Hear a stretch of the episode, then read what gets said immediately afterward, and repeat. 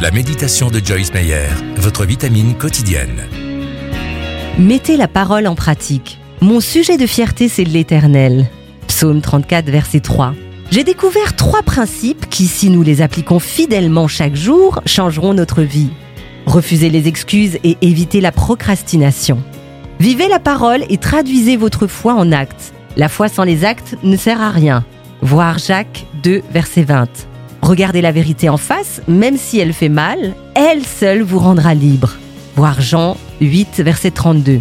La parole de Dieu est la vérité. Commencez votre journée en vous plongeant dans cette vérité. Arrêtez de vous apitoyer sur votre sort. Comprenez qui vous êtes en Jésus-Christ. Vous pouvez tout en lui. Voir Philippiens 4, verset 13.